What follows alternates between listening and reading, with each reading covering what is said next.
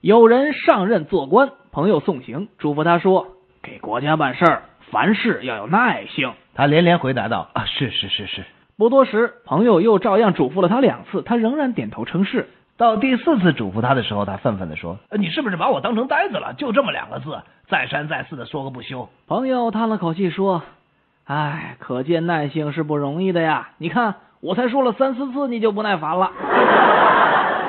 我小时候长得特别秀气，就连教了我好几年的班主任都不知道我是男的。那那后来呢？有一天我实在受不了了，就剃了一大光头。嗯，那你们老师是不是特别惊讶呀？我们老师倒没什么，就是那个每天上学放学都主动替我背书包的同桌小男孩病了一大场。嗯。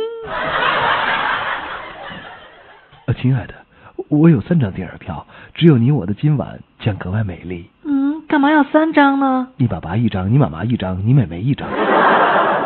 从你的简历上看，你从来没有零售方面的工作经验，但你为什么还要这么高的薪水呢？我认为，对于一项你从没做过的工作，你将付出好几倍于别人的劳动啊！